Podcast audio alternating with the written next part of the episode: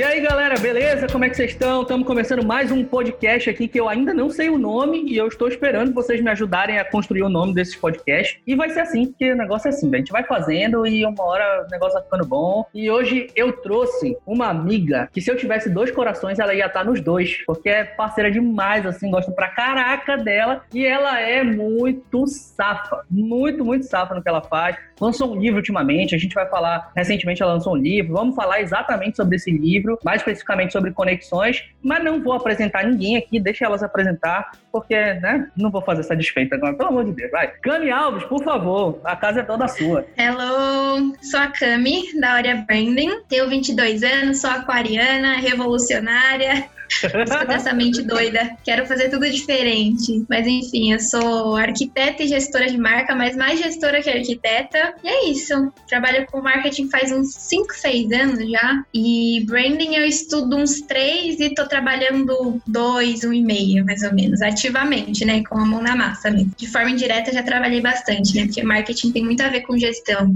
E é isso.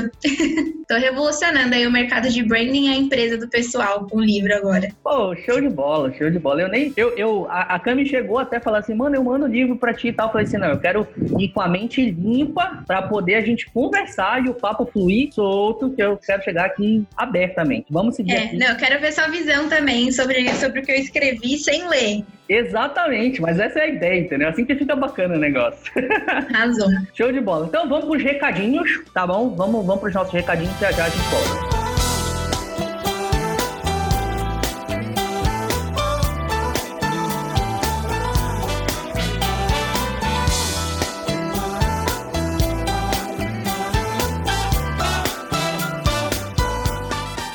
Bem, vamos para os recados dessa semana aqui. E os recados são sempre bem rápidos. Eu só quero lembrar vocês que esse podcast ele é uma pequena parte de todo o hub de conteúdo que eu produzo para vocês, beleza? Ele é na verdade a parte inicial, principal que define o tema da semana. Sim, as semanas dos meus conteúdos elas são sempre temáticas. A gente define o tema da semana baseado no podcast, onde tu tens a minha visão e normalmente a visão de mais um convidado que eu gosto de trazer para poder enriquecer o debate, para poder enriquecer o podcast. Eu transformo transformo isso no fim das contas num vídeo que vai pro YouTube e também num texto para quem gosta de ler. Obviamente, no vídeo do YouTube tu não vai ter todo o processo do podcast, porque senão seria um vídeo muito longo, mas normalmente é ou um ponto principal do podcast ou um resumo de tudo que foi falado num vídeo bem conciso e direto no YouTube. E também para quem curte ficar acompanhando alguns insights soltos assim dentro do Instagram, me segue lá, é @pedrofandrá em qualquer uma das redes sociais. Beleza? Vamos direto para esse podcast com a Cami que tá muito, muito bom.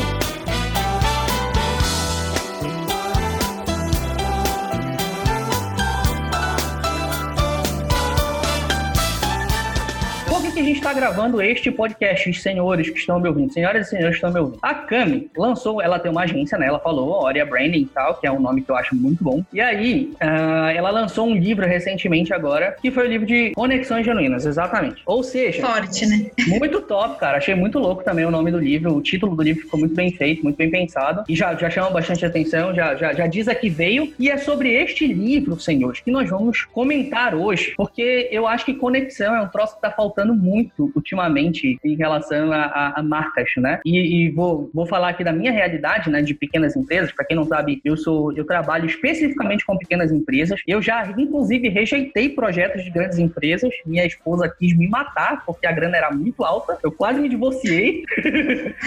Mas posicionamento é renúncia, então tem que manter, né?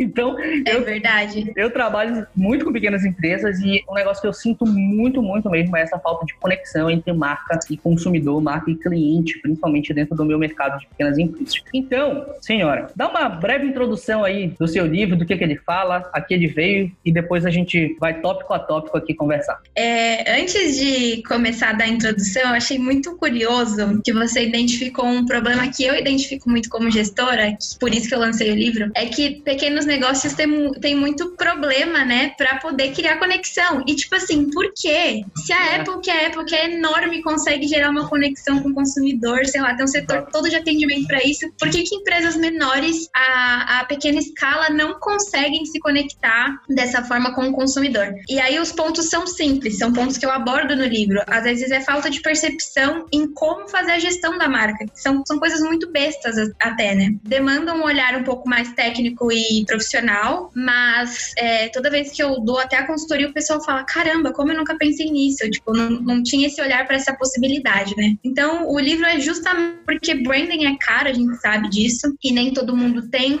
acesso a, a, pagar um gestor todo mês ali para estar tá ali, né, com você, apesar de precisar. Então eu, eu criei esse projeto justamente para poder viabilizar as marcas a criar relações ainda mais profundas com o consumidor de uma fo forma mais autônoma. Então, onde eles conseguissem fazer a gestão do, do próprio negócio deles, que eu acho que é imprescindível. Você como empreendedor fazer uma gestão decente do seu próprio negócio, porque a marca é sua, enfim. Embora, lógico, precise de muito estudo e etc. Então eu reuni alguns pilares ali que não só comigo deram certo, mas também com clientes meus na hora de fazer a gestão e arquitetura. É, são cases, na maioria das vezes, validados, até estudos de caso de clientes que não são meus, mas são marcas muito grandes no mercado. E aí eu peguei esses pontos todos e coloquei lá, numa jornada bem, bem tranquila. O livro ele é bem tranquilo de ler, dinâmico. Eu tentei usar ao máximo uma linguagem didática sem muita técnica, é, embora converta às vezes. E é isso, é justamente para o cliente, eu falo cliente, mas na verdade vocês são meu cliente, vocês têm o cliente de vocês,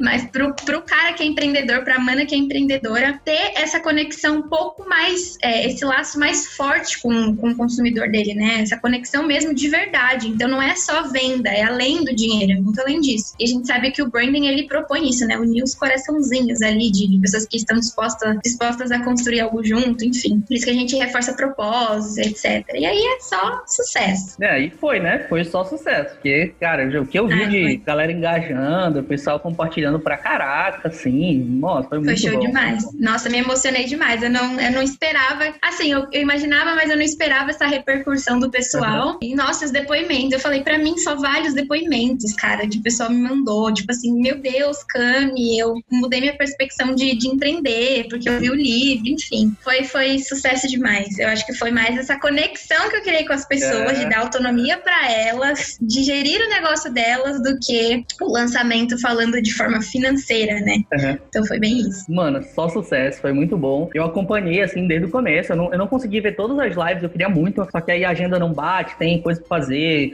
E normalmente as lives eram de noite, de noite eu tenho programação na igreja. Nossa, foi muito louco, mas eu, o que eu consegui acompanhar foi bem legal de ter visto. E tem um ponto que tu tocou antes da gente seguir aqui dentro do, da ordem do livro, que eu acho interessante ressaltar, que é o seguinte, é que, em teoria, fazer conexão de um negócio menor com o seu consumidor direto, né, com a, a, uma pequena empresa, deveria ser mais fácil, porque tu tens muito menos barreiras, né? Tipo o Tim Cook, da tu falou da Apple. Tim Cook tá lá em Cupertino, de boa, entendeu? Ninguém. Difícil, coisa mais difícil do mundo é tu tombar com esse cara no meio da rua. Comigo não, velho. Tu anda aqui, eu saio pra comprar pão, tu me encontra, entendeu? É suave. É. Então é muito mais. Deveria. Inclusive no livro eu cito isso. Inclusive no livro eu cito isso, a diferença de. A gente já falou disso, né? Da marca forte a marca grande. Sim. E aí eu sempre cito aquele. aquele. o mercadinho de bairro, né? Que é uma marca forte. Então, o cara tá ali pronto para construir na vida dele, agora na pandemia, mais ainda, porque não dá para ir em mercados mais longe. E não é uma marca, não é a melhor marca, a mais arquitetada do mundo, mas tem uma conexão com o consumidor, às vezes até é, afetiva, né? Porque tá ali as gerações, enfim. É, tem vários pontos, né, que propõem essa conexão. Eu acho que a gestão de marca é, é deixar todos esses pontos redondos é, numa jornada única, né, de imersão no universo daquela marca mesmo.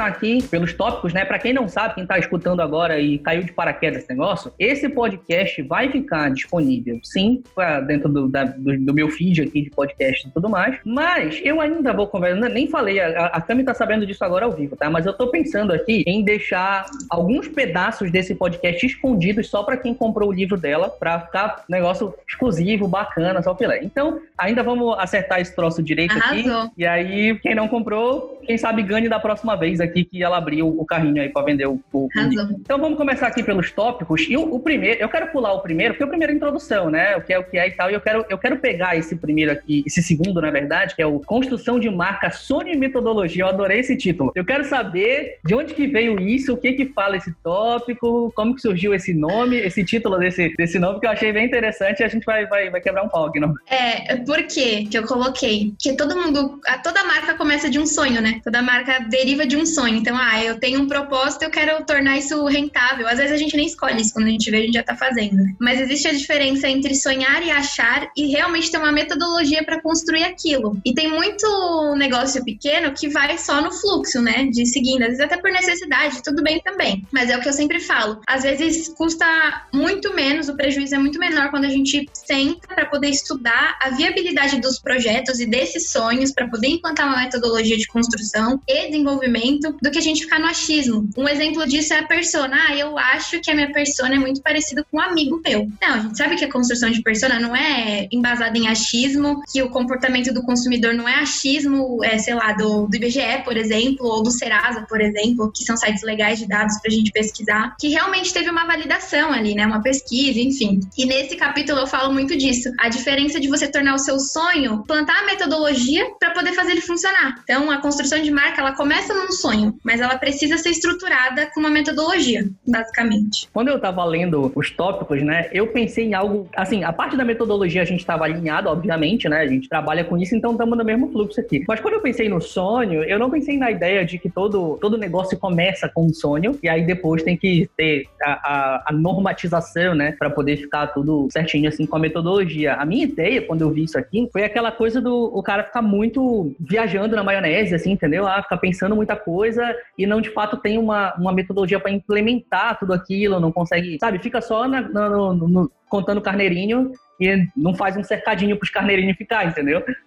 Sim, foi, sim. Essa foi a minha, a, minha percepção. Não, mas é basicamente isso. É basicamente isso. Inclusive, é um. Eu falei até na live da, da Anne Sobrinha, num, num dos programas da Aurea Talks, primeiro, se eu não me engano. A gente falou isso. Qual que era a questão de ser um Anne Sobrinho, né? A pessoa, não é quando, quando a pessoa acaba de começar, é aquela pessoa que já está no mercado há anos e continua agindo como se fosse um amador, como de qualquer jeito, enfim. Então é bem isso mesmo. Essa questão de não é sobre sonhar e continuar de forma desvairada, assim, sem metodologia. Até porque, vamos combinar, é que a marca ela começa num lugar, ela tem um caminho a percorrer e ela tem um objetivo para chegar. Então, se a pessoa vai sem rumo, para onde é que ela vai? Então, é basicamente isso. Então, você tem um sonho, beleza? Que caminho que você vai chegar? Qual é a metodologia para chegar nesse objetivo? É basicamente o que você imaginou mesmo. É, é realmente isso. Isso fala muito com, comigo, porque é o seguinte, eu sou a, a, a Cami me conhece quem tá, me acompanha muito há algum tempo também sabe disso. Eu sou um cara extremamente metódico, assim. Eu tenho métodos e, e, e processos até para colocar nome nos arquivos do meu computador, pra vocês terem uma noção. Real. E aí eu consigo. Inclusive, isso me infectou muito, que hoje em dia eu sou bem assim. Né? Pode crer. Não, não é só tu, não. Tem uma amiga minha, da, da, inclusive do, do, do, podcast. Eu não sei se foi o podcast passado, porque eu não sei quando é que foi, quando é que eu vou lançar isso aqui.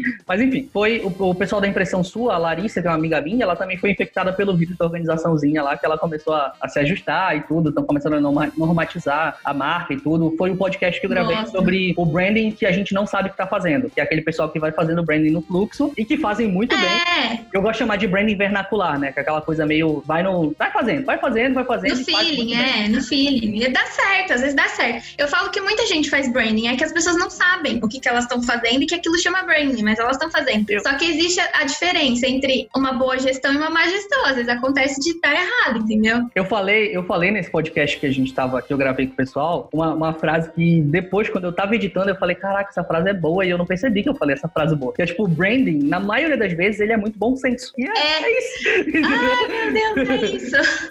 o design é a mesma coisa.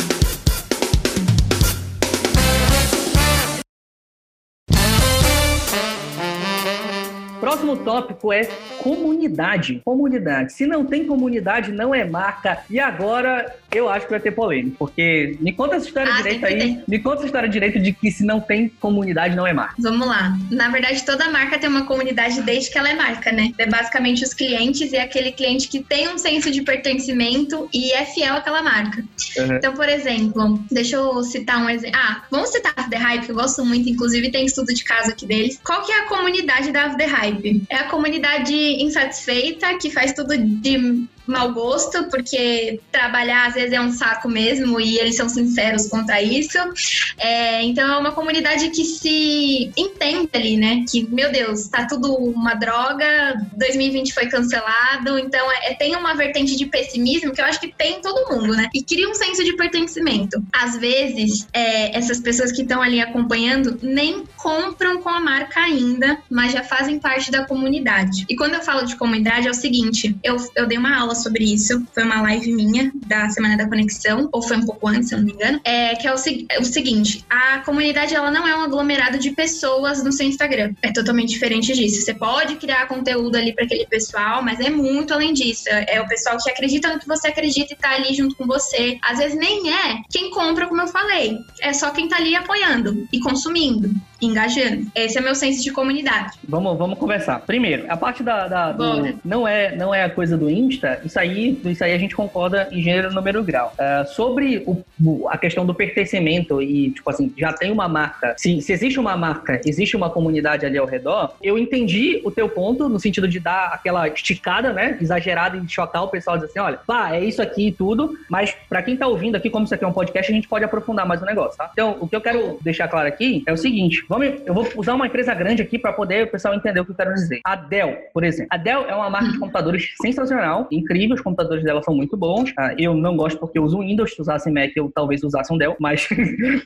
isso aí é coisa de, isso é coisa de fanboy. Então, não, Dell é, é sensacional, é muito boa, a, a marca é muito boa, o produto é de qualidade, tudo mais. Só que quando a gente pensa em termos de comunidade, a gente sempre pensa naquele público muito engajado com a marca, aquele público meio que defensor da marca tudo mais. Então, essa é a, a, a sensação que a gente tem ao em torno de uma comunidade de uma marca, certo? Que a Dell, apesar de ser uma gigante dos computadores, não tem esse público tão engajado assim, ah, como, por exemplo, uma Samsung tem na guerra da Samsung com a Apple nos celulares, entendeu? Ah, Oh, não, tem nem comparação. Entendeu? Não tem essa parada. Então, o que eu, que eu queria, assim, só deixar claro, e eu tenho quase certeza que tu concorda comigo, foi só aquela ideia de esticar mesmo o sistema, Uhum. é de que o seguinte, não é que, tipo, a partir do momento em que você tem uma marca, então automaticamente você tem que ter uma comunidade, senão tu não tá fazendo o negócio direito. Não, é que tem níveis, o, o, o Sebastiani usa esse, esse, esse, Tem. a definição de posicionamento, que existem níveis de posicionamento, e aí tem um nível que para um pouco mais superficial aqui, mas como ele, ele também sempre diz que qualquer posicionamento é melhor do que nenhum posicionamento, entendeu? Então, mesmo que tu pare no Exato. nível mais,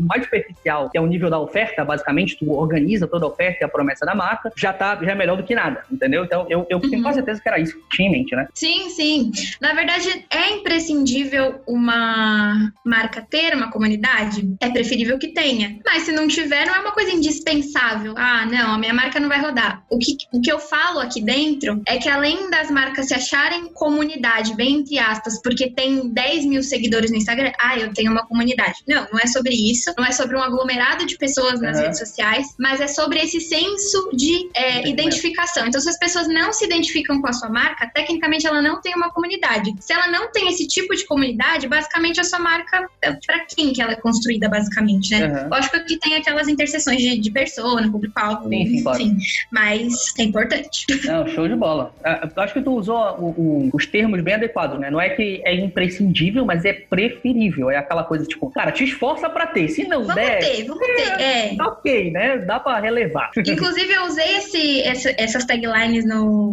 nos temas, assim. Não sei se eu posso, se eu posso chamar de tagline, né? Mas eu, eu coloquei elas, assim, bem... Esses resuminhos Aham. polêmicos mesmo, pra pessoa sentir vontade de entender o que, que é aquele É. capítulo, por exemplo, de comunidade, entendeu? Tá certíssimo. É pra ela falar, caraca, que isso, velho? Eu, eu faria o mesmo. tá certíssimo. Caraca, que isso? Foi, eu, eu escrevi justamente por isso.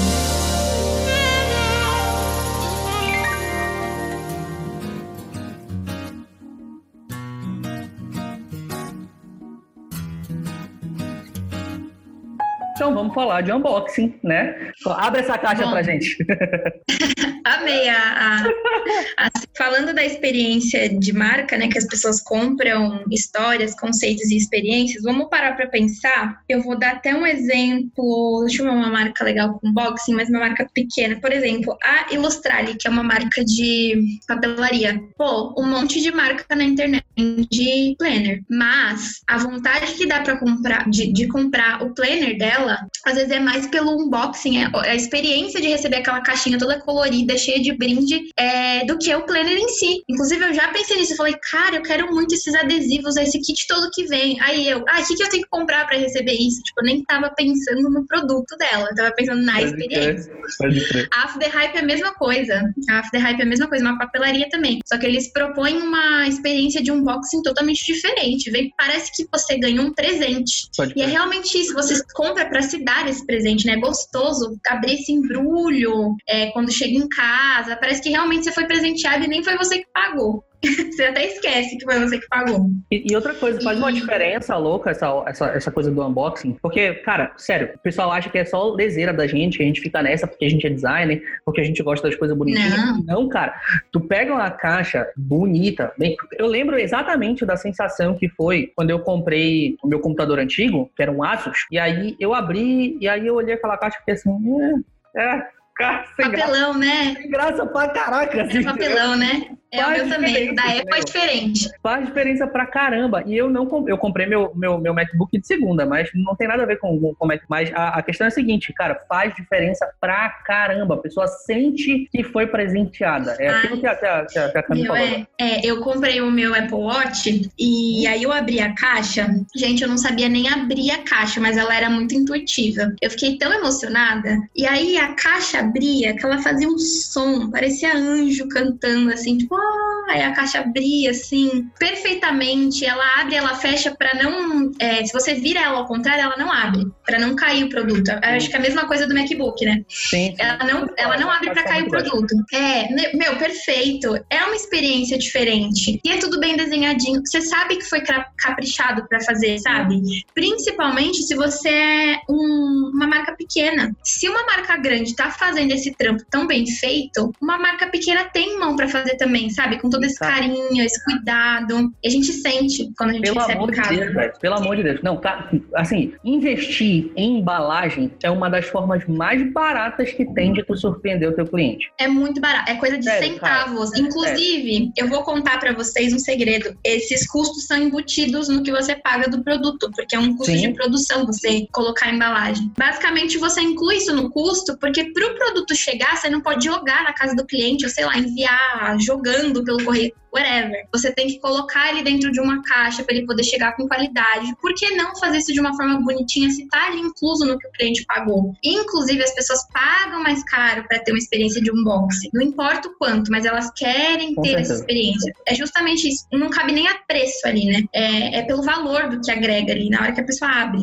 E eu vou, vou dar um exemplo meu aqui, que aconteceu recentemente, tá? Esse, esse meu fone aqui, ah, quem, pessoal, ninguém tá vendo, mas eu tô, tô usando um fone aqui agora, que é um fone da Kazi, a marca Kazi, é uma marca chinesa, e o, o unboxing dele, assim, é, é, uma imitação, claro, da Apple, só que mal, mal feito, entendeu? É, o, o, produto é sensacional, mas é assim, é, tu paga pela qualidade de um fone, mas não pela qualidade da marca, tá entendendo? Tu paga pela qualidade do produto, basicamente. É isso, tá? Por isso que ele é tão barato, assim, digamos assim. Ele é, é um fone de 160 reais, mas que facilmente poderia custar numa outra marca 460, 500 reais. Certeza, entendeu? Fácil. Só que, é fone de estúdio aqui. Quem, eu postei no meu Instagram, se tu não me acompanha no Instagram, pelo amor de Deus, tá perdendo. Vai me acompanhar lá. Arroba Curti pra caramba. E acompanhe a Cami também, Laura Branding, por favor. E aí, o que aconteceu? O unboxing dessa marca é simplesmente uma cópia da Apple mal feita. Só que eu comprei no Mercado Livre. Eu comprei de um revendedor. E aí, quando ele mandou a caixa para mim, ele me mandou numa caixa. Tinha a caixa do, do, do, fone dentro de uma outra caixa, toda bonitinha, ajeitadinha, com um bilhetinho do lado, escrito à mão. Então, assim, muito obrigado por ter comprado com a plano e tal. Eu nem sabia que eu tinha comprado daquela importadora. Eu tinha, pra mim, eu tinha comprado só um fone da casa, entendeu? E é só isso. E o cara mandou assim, muito Olha. obrigado por ter comprado com a gente, não sei o que, escrito à mão. Muito obrigado por ter comprado. Ah, eu amo isso. O que, parará, parará, assim, o Pedro escreveu meu nome, Pedro Fandrá, muito obrigado, parará, parará, parará. Mano, eu abri aquilo, o produto, o produto cresceu pra mim. Eu sabia que aquilo não tinha nada a ver com a marca, mas o produto cresceu pra mim. Valoriza, né? É louco. Eu guardo todos os cartõezinhos que eu recebo é, de marca. Ali aqui no meu mural, não dá pra ver que a gente tá no meio do podcast, mas tem ali o da After Hype, que é Seja Gentil. Aí tem o Aproveite, tem até o bilhete que eles mandam, que é feito à mão com muita má vontade. Eu coloquei no meu mural, achei uma graça. Sensacional. É muito bom, né? Eles são demais. E aí eu, eu guardei. Eu não, não joguei fora. Eu achei tão bonitinho que eu quis usar de decoração no, no escritório. E aí, aí, às vezes o pessoal pensa, né? Nossa, mas a embalagem vai ser tão caro. Mas vamos parar pra pensar, por que é que vocês querem ficar barateando as coisas que às vezes nem é você que paga aquele custo? É o cliente que tá pagando pela experiência de marca. Então, eu acho que hoje em dia é muito difícil brigar por preço. Porque as pessoas, quando elas pegam preço mais barato, a gente já sabe que vem cru, vem de qualquer jeito, e a gente realmente tá ali pegando pelo, pelo preço baixo. Mas a gente pode fazer essa premissa de, de meio que custo-benefício apresentando uma coisa elaborada pra pessoa, nem que seja um bilhete escrito à mão na sulfite, de que é uma coisa muito pessoal. Eu acho lindo quando vem um, um bilhetinho. Eu tenho uma cliente, eu comprei um, é artesanal, né? Eu comprei uma mantinha dela pra colocar no escritório. E aí ela me mandou um bilhete, a coisa mais linda. Ela pegou uma lavanda do jardim dela de lavanda. Sou apaixonada em lavanda. Ela colou a lavandinha assim no bilhete, escreveu à mão. Ah, Cami, é, parabéns pelo novo escritório. E colocou a lavandinha ali grudada. Gente, faltei chorar quando eu recebi um negócio. Tipo, uma coisa bestinha, sabe? Mas é, aque- aquece o coração, né? E a pergunta que não quer calar, quanto que isso custou pra ela? Ah, eu, eu juro que acho que nada. Mano, eu acho que ela fez com todo o amor do mundo. Era isso que eu ia Hum. dizer, custou um monte de nada, velho. E a pessoa fica nessa, ah, não, mas investir em embalagem é caro, não sei o que. Ah, para, pelo amor de É, Deus. não, mas é outra coisa, é outro estigma que eu tento quebrar, é que as pessoas elas não querem investir, elas querem ter retorno sem investir. Aí eu fico assim, gente, mas Bom. eu postei esses dias sobre, né? Tipo assim, nem na Mega Sena você ganha dinheiro sem comprar o bilhete. Excelente Você tem exemplo. que investir. Pensado nisso. O que, que é isso? Quebrem essa, essa linha de pensamento de tipo, ah, eu vou investir pouco e lucrar muito. Não, cara, marca, às vezes você demora anos pra ver investimento, você fica só sobrevivendo ali, sustentando, sabe? De- antes de ver lucro. Finalizar É, essa, esse, isso. esse tópico aqui com a seguinte frase: construir marca não é de graça, querido. É isso.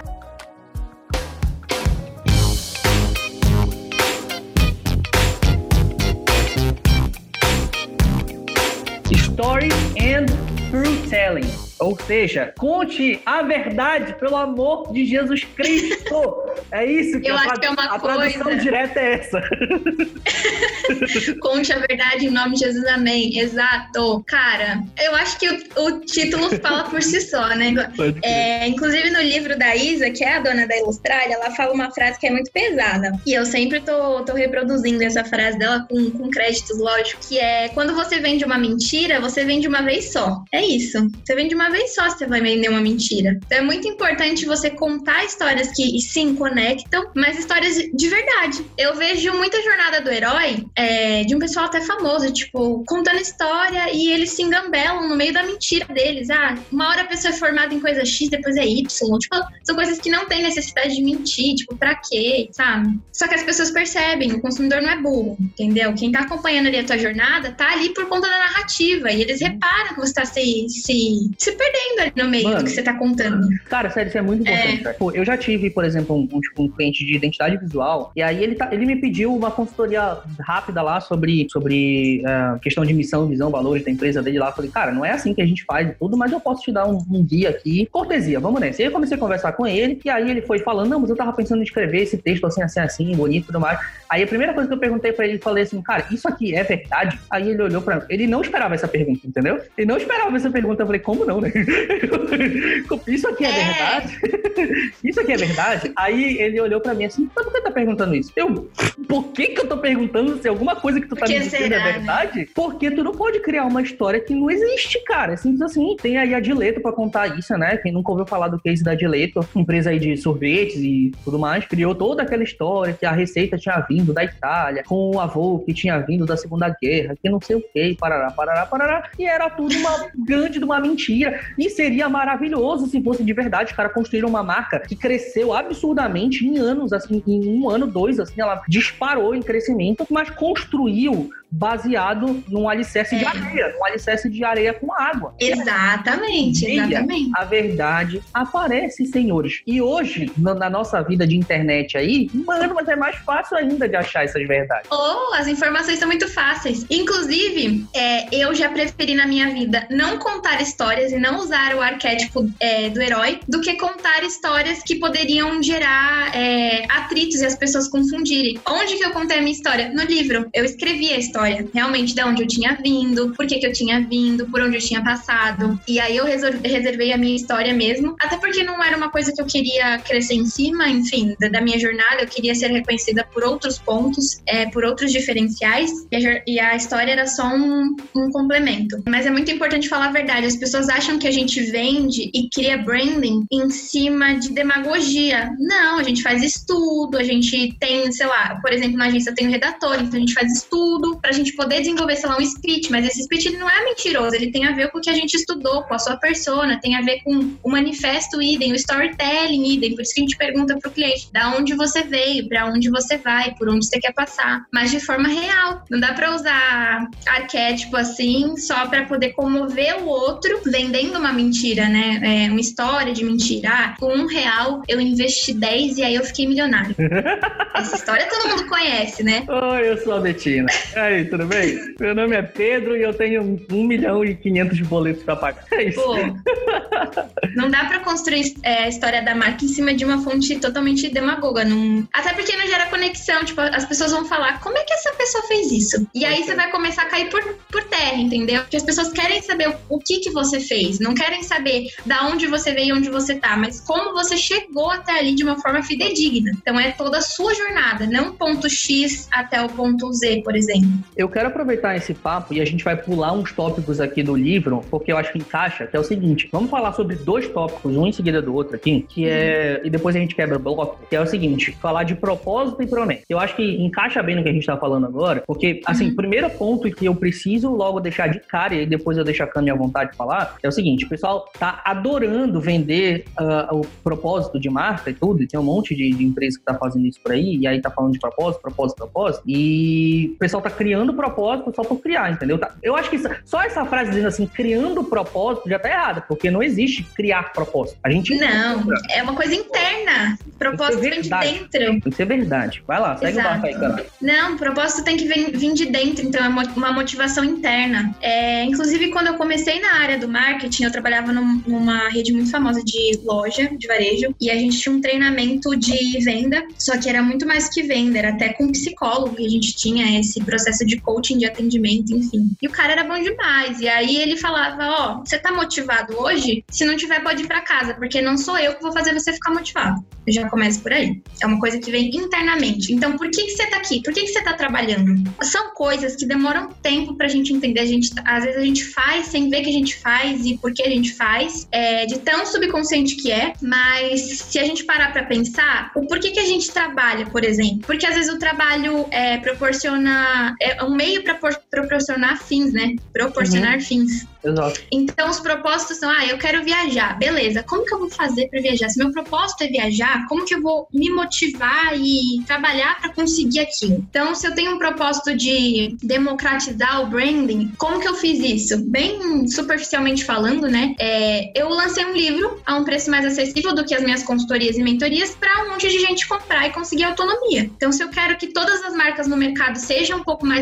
bem estruturadas e mais éticas, como que eu vou viabilizar isso? Eu vou criar um projeto. Então, esse era o meu propósito. Aí eu achei uma ferramenta para conseguir chegar no meu propósito. Só que essa era uma motivação interna minha. Inclusive, continua sendo, porque as, as pessoas acham que branding é só para marcas grandes. Show. E não é bem assim. Acho isso... que todo mundo consegue fazer. Estamos muito bem alinhados hum. nisso aí, com certeza. Não, e é louco isso, porque é o seguinte, fica nessa, nessa indústria do propósito, e aí tem nego que, tipo, tem um, um vídeo da, da Bright House, conhece a Bright House, né? Aquela empresa de, de branding americana, tipo, super famosa e tal. E aí os caras fizeram aquele, um vídeo super bonito, vídeo de divulgação mesmo, vídeo de, de, institucional, falando sobre essa questão de propósito. Eles são especialistas nisso e tudo, encontrar o propósito das marcas não sei o quê, parará. E aí, propósito ajuda a marca a vender 1.025% a mais. Aí eu, what? Como é que é essa história? Aí eu vou te falar uma coisa, que tem empresa de mar de branding que pode esquecer branding e fazer marketing, porque se a pessoa tá focada nos resultados finais e ainda em números, então, ah, eu vou fazer o propósito da minha marca para eu vender mil e cinco por cento a mais. Cara, para, para. Nem perde seu tempo, nem precisa fazer tudo isso aqui. Vou, vou fazer um disclaimer aqui, porque eu tenho certeza que a galera tá agoniada aqui, muito provavelmente. É o seguinte, a gente não tá dizendo aqui que branding não é para ajudar a empresa a vender. Obviamente, toda empresa quer ter lucro, toda empresa quer vender mais e tudo mais. Exato. Só que a gente, nesse, nesse ponto específico, em relação a propósito, a força motriz para tu encontrar o teu propósito não deve ser a venda, entendeu? Porque senão isso é, é, um ciclo que fica vira vicioso, entendeu? Ele não vai nunca vai ser verdadeiro, porque o teu propósito de verdade, na verdade, é conseguir vender mais e não o propósito que tu tá dizendo que tu tem para poder vender mais, tá entendendo? Na verdade Exato. é outro. Bom, se você acha que você vai vender mais, é, você pode se frustrar, porque não é só sobre vender também. Posicionamento de marca demora muito tempo. Sim. As pessoas acham que vão bombar. Se você quer vender mais, meu, investe em tráfego pago. Sei lá, quer bombar de vender? Faz uma estratégia massiva de Curto comunicação, prazo, né? enfim. É, a curto prazo. É, branding não é a curto prazo, é uma construção. E é a construção mais de valor do que de preço. É percepção mesmo, não é, ah, eu vou ficar milionário. Até porque senão as agências de branding seriam milionárias, né? Eu não tô milionária ainda, não sei você. Se a gente tem a receita pra fazer o pessoal ganhar dinheiro, por que é que a gente não ganha dinheiro, né? Com isso, não é bem assim Pois funciona. é, pois é. E aí, ah, encaixando aqui já pra gente poder fechar o bloco e partindo do propósito pra promessa, o que que é, como é que a, qual foi a definição de promessa de marca que tu utilizou no teu livro? A promessa é tudo que você se propõe a fazer e entrega. E ela precisa Show. ser cumprida. Então, por exemplo, é, e tem muito a ver com o propósito, com os valores. Então, é, é- é toda essa estratégia redondinha, né? Passando ali pelos valores. Então, ah, se eu culto honestidade e transparência, eu tenho que entregar minha- a minha promessa de marca dessa forma. E meu propósito tem que seguir da mesma forma também. Então, eu tenho que estar ali caminhando dentro da jornada de forma honesta e transparente. Perfeito. É, inclusive, no, em um dos, dos tópicos do livro, eu cito um dos capítulos, né? É o caso da Salve, né? Que é a gestão de crise deles. E em momento algum, eles saíram, se desvencilharam do propósito, de- do- dos valores deles, né? Em meio a uma crise. E isso foi sensacional. O pessoal com recall e tudo, e eles lá suando frio para poder rebolar e, e cumprir o que eles se proporam a fazer, entendeu? E é basicamente isso: é você prometer uma coisa e realmente conseguir entregar. Porque não, quando a gente promete uma coisa e não cumpre, a gente frustra demais o consumidor. Por isso que é bom a gente alinhar a expectativa. Então, antes a gente entregar tudo que foi acordado, do que a gente prometer a mais e não entregar nem metade. É aquela questão do promete 7 e entrega 10. Tem uma observação que eu acho importante falar sobre promessa e entrega aqui. Quando a gente fala sobre promessa, tem um contrato invisível entre uma marca e o seu cliente, certo? Aquele contrato ele existe, não adianta a empresa dizer, ah, não, mas eu não assinei contrato nenhum. Foda-se. É percepção. Existe aquele contrato. Quando alguém tem um, um- quando o cliente olha para tua marca, ele tá te vendo, ele tá vendo o que, que tu promete para ele de entrega, seja de produto, seja de atendimento, seja de serviço, seja de personalidade, seja de posicionamento, seja do que for. Existe ali uma relação de um contrato invisível e o alinhamento entre promessa, entrega e a satisfação do cliente, ele tem que ser do mesmo nível. Porque tem muita gente que ouve quando eu digo assim, se tu promete demais e entrega de menos, a satisfação do teu cliente vai ser abaixo, beleza? E aí o cara diz assim, ah, beleza, então vou prometer de menos, entregar demais e a satisfação do cliente vai ser maior. É, mais ou menos, né? Não é bem assim, porque É. o que acontece é o seguinte, Calma se tu aí. promete de menos, o teu cliente também espera de menos, mas ao mesmo tempo, a tua entrega, ela precisa ser absurdamente muito maior para que a tua satisfação do cliente seja realmente boa. O ideal é que a tua promessa e a tua entrega estejam realmente no mesmo nível. Tu promete e realmente Exato, entrega aquilo que tu prometeu. E aí a satisfação vai ser garantida.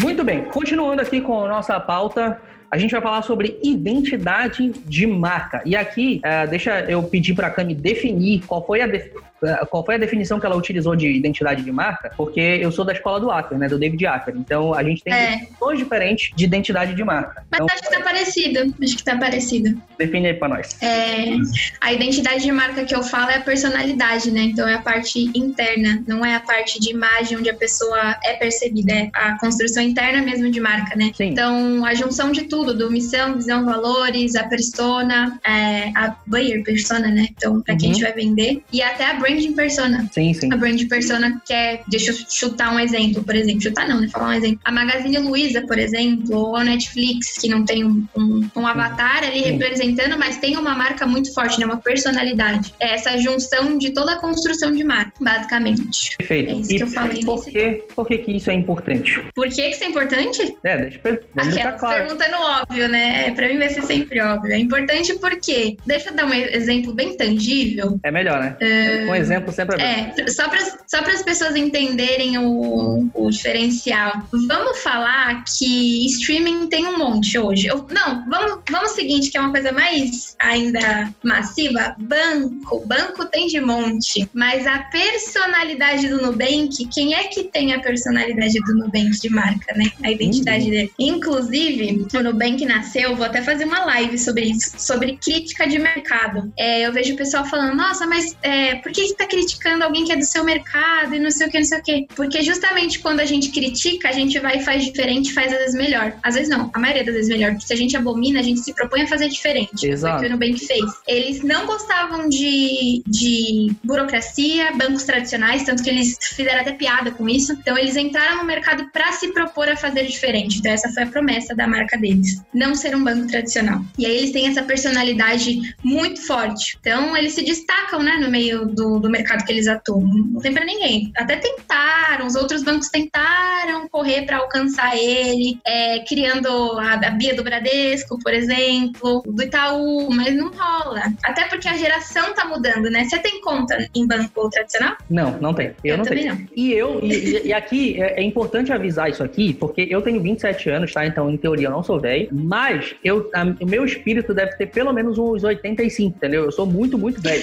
Eu sou, eu sou um velho muito chato. De verdade, de verdade mesmo. Eu, assim, às vezes eu zoo aqui, eu tô na, na brincadeira, mas eu sou aqui, sabe o tiozão do churrasco? Tipo, sou eu, entendeu? Esse sou eu. E aí, mas mesmo assim, mesmo eu sendo esse cara mais antigo, mais tradicional e tudo mais, eu não consigo ter paciência suficiente para ter um banco tradicional. Sério, para mim é absurdamente demais. E eu já tive problema com banco digital, porque tem algumas coisas que ainda funciona nessa coisa da, da- da tradicionalidade, dos bancos tradicionais e tudo. Mas, cara, não tem condição, não dá. Eu, falo, eu, me eu digo assim, eu me recuso a abrir uma conta no Itaú. Eu me recuso a abrir uma, uma conta no, no Bradesco ou em qualquer outro, cara. Não, não, não rola. Eu já tive. Eu já tive, mas quando o Nubank ainda quase não existia. Aham. Aí depois que chegou os bancos digitais, eu deixei de lado. Eu falei, cara, não é pra mim. Eu tenho Resolver tudo no celular, rapidinho, é muito melhor. Sim. Fora o atendimento, né? Que é um diferencial muito grande deles. Ah, definitivamente. Isso definitivamente. E o, o- o Inter, em- recentemente agora, ele fez uma mudança de identidade visual, né?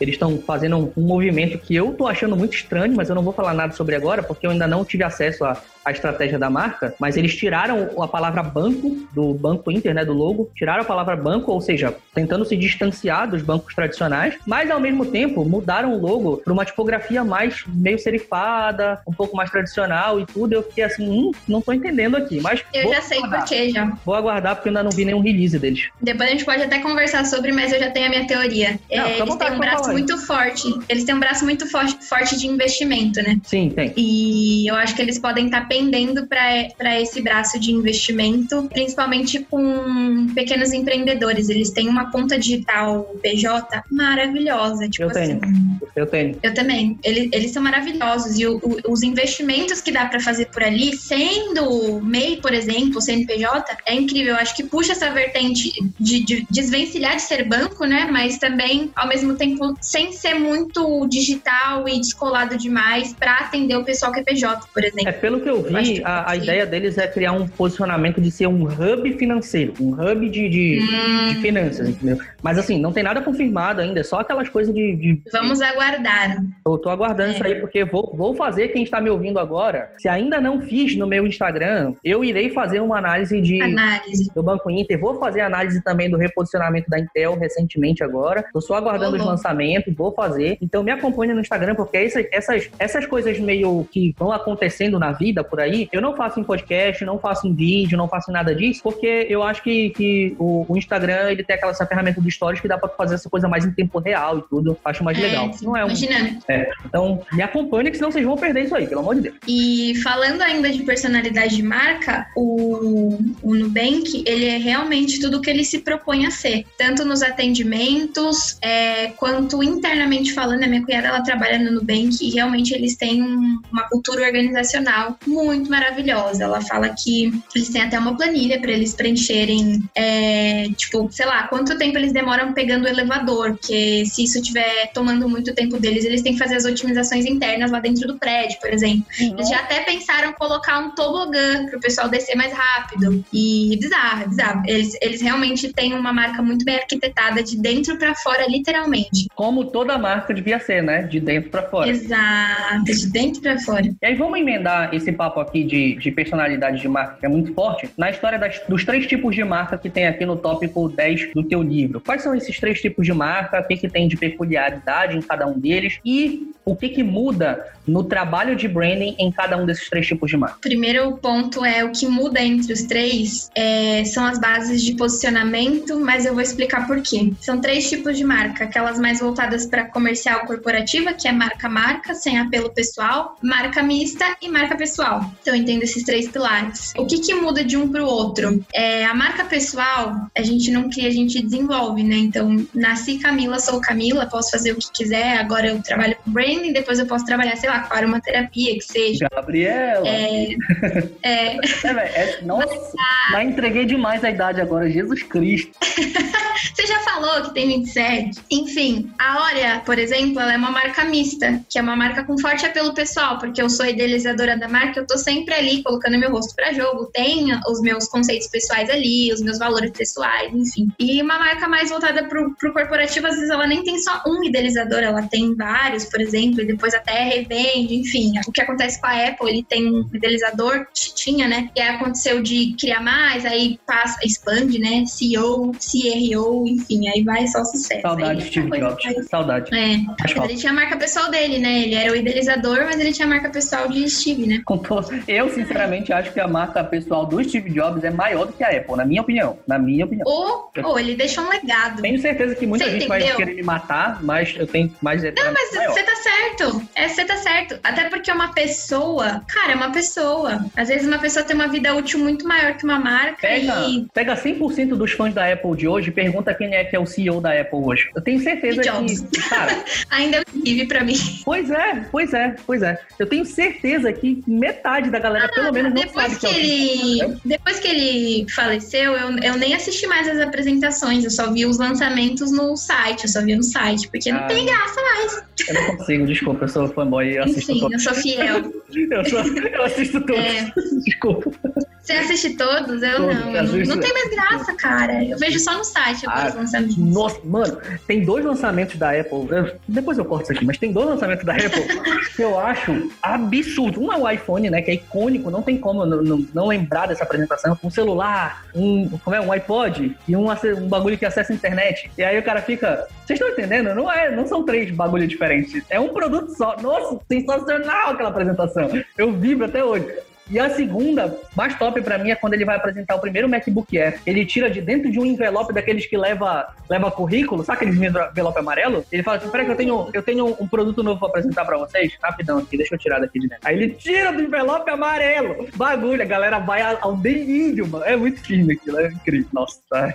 Amei. Tá vendo? Porque realmente, às vezes a marca pessoal é muito maior do que a, a marca. Inclusive, eu falo isso é, dentro do livro, que é a questão da Barnes. As pessoas elas gostam da Hora por ser da Cami muito mais do que a Hora ser Hora. Tanto que elas me seguem nas minhas redes sociais pessoais. Elas foram correndo para ver o lançamento da Barnes e para poder comprar de lá. Então a minha, eu como Camila sou muito maior do que as minhas marcas. Então, realmente, é essa identificação, né, das pessoas. Eu Pessoas vou, vou para falar. pessoas, querendo É, ou não. E eu vou, vou, vou confessar meus pecados aqui, porque eu tenho uma certa dificuldade nessa pessoalidade, eu, Pedro, porque eu sempre fui um cara muito mais recluso, apesar de ser muito desenvolto, né? Pô, eu sou pastor, né? Então, sabe, falar em público não, não é problema pra mim. Então, é, Uhum. mas assim, eu sou muito desenvolto em relação a isso, mas em termos de pessoalidade, eu sou muito mais recluso, entendeu? Então, é, desenvolver uma marca pessoal dessa forma reclusa, assim, meio não quero, quero ficar na minha, que é um pouco mais complicado para mim. Então, eu, é. às vezes eu me vejo mais com, meio com uma marca mista que usa nome de marca pessoal, entendeu?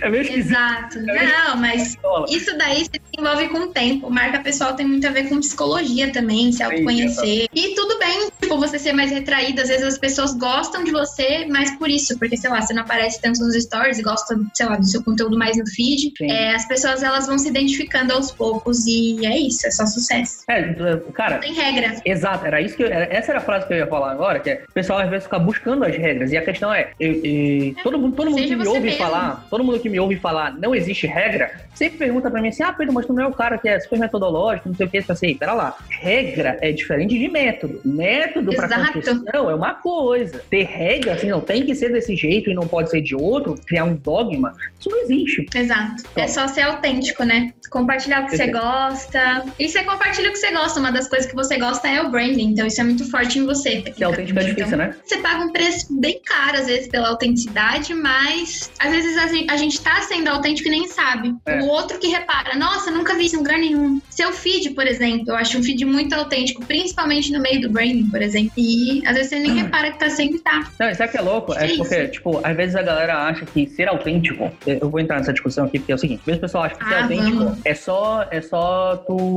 ter opiniões fortes. E aí se posicionar em relação a coisas políticas ou então em relações polêmicas e tudo mais. E pra, vou, vou falar de mim. No meu posicionamento, na minha marca, do que eu tenho é, feito de estratégia para mim, não faz sentido eu ficar lá no meu perfil de branding, ficar falando de, de, de problemas sociais. Para mim, não faz sentido. A Cami já tem uma voz muito mais forte em relação a isso, porque para ela faz sentido. Então é aquela coisa, não existe regra. Tu quer saber sobre os meus posicionamentos, por exemplo, políticos, pessoais, em relação às polêmicas da, da, da, da atualidade, dificilmente tu vai encontrar isso isso no meu, no meu feed normal de branding. Certíssimo. É possível que tu encontre, às vezes, eu falando sobre isso, porque eu sou mais ácido lá, por causa da personalidade do próprio podcast, no meu podcast Desabafo de um Cristão, que eu tenho com o meu, meu, meu primo, né? Pra quem não sabe, eu tenho um outro podcast que chama Desabafo de um Cristão, e lá a personalidade da marca Desabafo de um Cristão é mais ácida. Ela enfrenta um pouco mais, ela fala, põe o dedo na é. cara e tudo. Inclusive. Ali eu ajo de forma um pouco mais diferente e mais direta. É uma treta muito grande de gestor de marca. É, pro pessoal que trabalha com marca pessoal. Se você falasse isso pra um cara que cuida de marca pessoal, ele ia falar: Mas por que você tá com duas caras? Que num lugar você é mais ácido e no outro não? Não, gente, é estratégia. Eu até postei isso. É, não quer dizer que a gente tá sendo falso duas caras, mas que a gente tá sendo, trabalhando de forma inteligente no posicionamento. É, inclusive, nem sempre eu me posiciono de forma política. O pessoal sabe que eu sou fervorosa, que eu gosto mesmo de estudar. Já pensei até fazer pós-política no meu perfil pessoal. Eu destrincho mesmo, porque lá a liberdade é maior. No meu perfil de branding, eu me restringo a, a, valores que eu cultivo. Lógico, eu não me desprendo deles, eu continuo andando ali na linha. Todo mundo sabe que eu não prego o que eu não faço e vice-versa. Mas eu acho que tem senso, até porque eu não tô ali por mim no meu perfil da hora. Eu tô para servir outras pessoas. E nem sempre as outras pessoas vão concordar comigo é, ou vão comprar o que eu tô falando. Então tem que ter um pouco mais de tato para comunicar. Então não é só fazer Exato. o que quer e pronto porque eu sou autêntico. Não, calma, que aí tem um tem Perfeito. Várias coisas que a gente tem que, que seguir aí para autenticidade. Inclusive, a autenticidade não é sobre inventar a roda e fazer algo totalmente novo, revolucionário, enfim. É sobre você ser você mesmo, sem filtro das coisas. Mas usar o senso de novo. Bom senso, do que você quer colocar ali. É bom senso à frente de tudo, enfim. E empatia, né? Pra entender o que, que a pessoa que tá ouvindo vai sentir.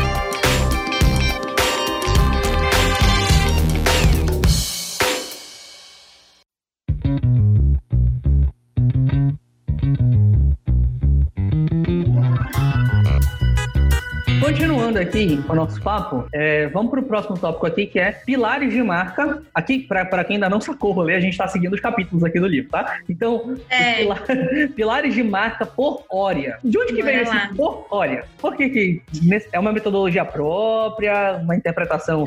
Não, qual que é o rolê? Não é que...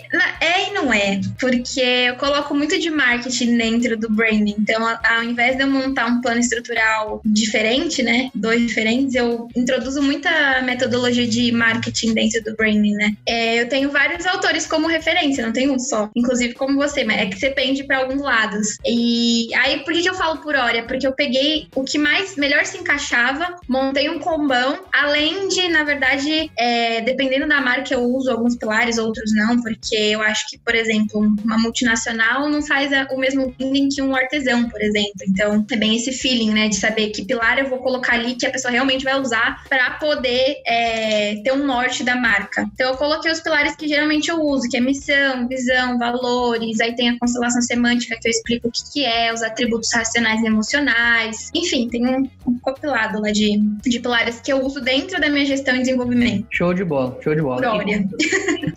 é, né? E quais são esses pilares que tu tens aí? É, tem a, a persona, público-alvo, que já tá até destrinchado, né, no, no, nos capítulos. Tem propósito também, tem storytelling, parte de unboxing é totalmente a parte, é, a identidade e a, a imagem e a personalidade de marca, esses dois pilares e o que tem dentro deles destrinchado, né, a parte endo e a parte de fora. Depende muito da marca em si, mas aí eu descrevi basicamente o que, que era cada pilar, para que, que servia. Então, uhum. constelação semântica, por exemplo, os atributos racionais e emocionais. Essa parte da persona versus público-alvo eu coloquei diferente, tipo, num capítulo separado, porque muita gente faz confusão. Então, eu coloquei ela separada, mas ela também entra. Apesar de que a parte do público-alvo. É, apesar de que a parte do público-alvo geralmente é muito mais segmentado para estratégias de marketing é, do que para branding, mas eu gosto muito de colocar. Então, ah, objeções de compra eu coloco é, dentro, do, dentro da persona, por exemplo, as principais influências. Então, depende da, do tamanho da marca e do que, que ela está procurando de, de objetivo final mesmo, para poder fazer aquela construção, entender o que, que ela vai usar durante aquela jornada. Então, por exemplo, eu já desenvolvi uma marca, teve uma amiga minha, e desenvolvi o branding dela. Eu tive que separar até em duas partes, porque era muita coisa. E aí, numa parte, eu fiz só a parte de avatar, essa parte mais de plano estrutural, onde tinha persona, o avatar. E aí, tudo que aquela persona tinha. Tipo, a gente colocou até influencer que aquela pessoa, persona gostava, para poder alinhar mesmo tudo certinho. Na outra parte, a gente já alinhou outros âmbitos, o porquê, o como, o onde, então essas, esses outros âmbitos também. Aí tem a parte de atributo, então quais os motivadores emocionais ou racionais a pessoa pode te procurar, o que, que implica um no outro. A hora que a gente for atender o cliente, atender de uma forma mais personalizada. Às vezes aquele cliente está mais sensibilizado ou não. Eu tinha uma cliente, por exemplo, ela era advogada, só que ela era advogada é, pré. Então ela não entrava nem nos meios extra e nem no, nos finais, por exemplo, ela, ela, fazia a conciliação bem antes, né, de tudo acontecer e acontecer, enfim. E as pessoas que procuravam ela estavam em momentos diferentes de vida, por exemplo. Então, tinha dentro desse, desse estruturamento lá quais eram os momentos de vida que geralmente ela era procurada, até para alinhar toda a comunicação mesmo da, daquela marca, né? Entender mesmo por que, que o cliente te procura, como que ele te procura, alinhar ponto de contato, enfim. Aí depende muito do que a marca vai propor também e onde ela quer chegar. Aí eu coloquei basicamente os pilares é, que eu costumo trabalhar dentro do meu desenvolvimento, mas de uma forma também bem generalista, porque é muito pessoal pessoal, né, de marca para marca, falar o que, que precisa o que não. Que é o exemplo que eu dei. Uma marca muito grande não tem a mesma estrutura de uma marca de um artesão, por exemplo. A gente precisa de uma segmentação muito mais reduzida, mais direcionada. Essa é outra realidade, outra realidade. Tem, tem um negócio que eu acho legal de falar, que é o seguinte: tem um monte de gente, isso acontece muito quando eu tô com os meus clientes, que tá no início do projeto. Quando a gente fala sobre determinar um público-alvo específico, determinar uma persona, o cara dá uma coceira nele, absurda. Porque é, o cara, cara fica agoniado. Fica pensando assim, putz, mas eu vou ter que abrir mão desses outros todos possíveis vendas. A, cara, a questão não é abrir mão. Não é. Não Como é... será que as pessoas vão entender? É, eu, eu acho que é assim, é, é difícil, né? Porque uh, uh, normalmente o cara tá buscando vender o máximo possível. E aí quando tu fala, é. quando tu tem esse afunilamento, ele tem essa carga de tu vai ter que abrir mão de uma ou outra coisa, mas a ideia não é que tu não pode vender de jeito nenhum para outra pessoa que não seja de é. há 35 anos, mulher casada com dois filhos. Não é isso, gente.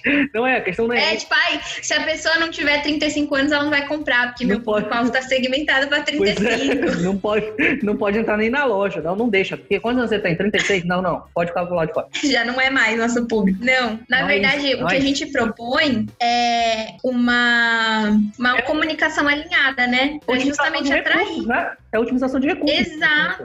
Porque é o exato. seguinte, Sabe por quê? É, a gente não fala com uma pessoa de 15 anos da mesma forma que a gente fala com uma de 45, por exemplo. Então, por isso que é muito importante. Você não chama uma senhora de miga, por exemplo, entendeu? Então, por isso que a Pode gente tem crer. que alinhar a comunicação. Você vai deixar de, de atender outras pessoas? Não. Você vai só alinhar a sua comunicação. Tanto que todo mundo pode gostar. É, é o exemplo disso é Nubank, por exemplo. Ou a Apple. Eles têm o público-alvo deles, enfim. Mas todo mundo gosta, por ser um Sim. sistema operacional simples, enfim. É, às vezes na, na- no plano estrutural deles nem estava na cabeça atingir, sei lá, a terceira idade que seja. Mas eles atingem, as pessoas compram, continuam comprando totalmente. É um objeto de desejo normalmente. As pessoas não vão deixar de comprar, você vai só hipersegmentar para alinhar essa comunicação. E, E é e isso, além da- da- do alinhamento de comunicação, tem o que eu estava falando sobre a otimização dos recursos, porque é o seguinte, recursos, e quando eu digo recurso, todo mundo pensa só em dinheiro, mas eu estou falando de dinheiro, de tempo, Não. de pessoal, de... de caraca, qualquer coisa. principalmente. Não, tempo principalmente, com certeza. Porque, caraca, é, a questão é, otimizar esses recursos é fundamental para qualquer empresa, porque recursos são limitados. Todos os recursos são limitados. Não tem nenhuma marca no planeta que consegue atingir pessoas de 10, de 5 a 85 anos, entendeu? Sei lá, talvez só a Coca-Cola consegue fazer isso,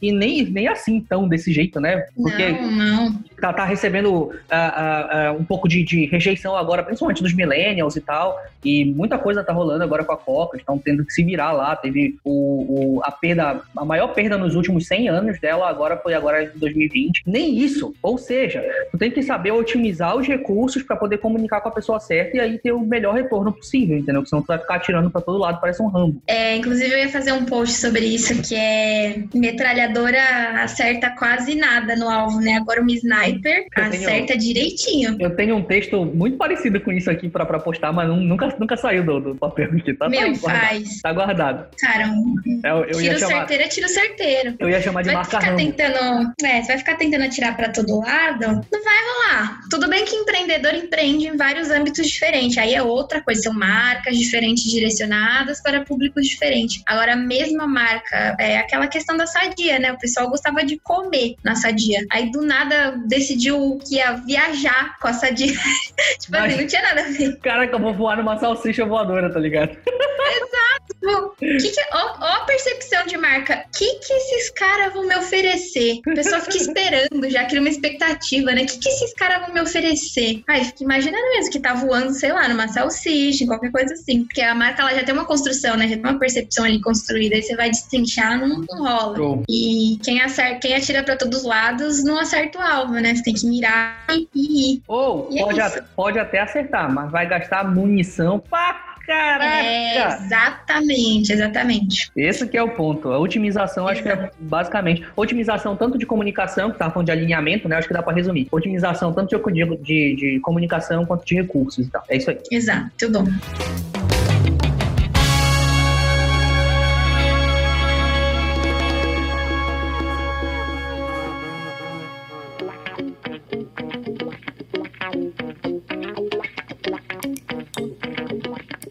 Vamos falar de marketing agora?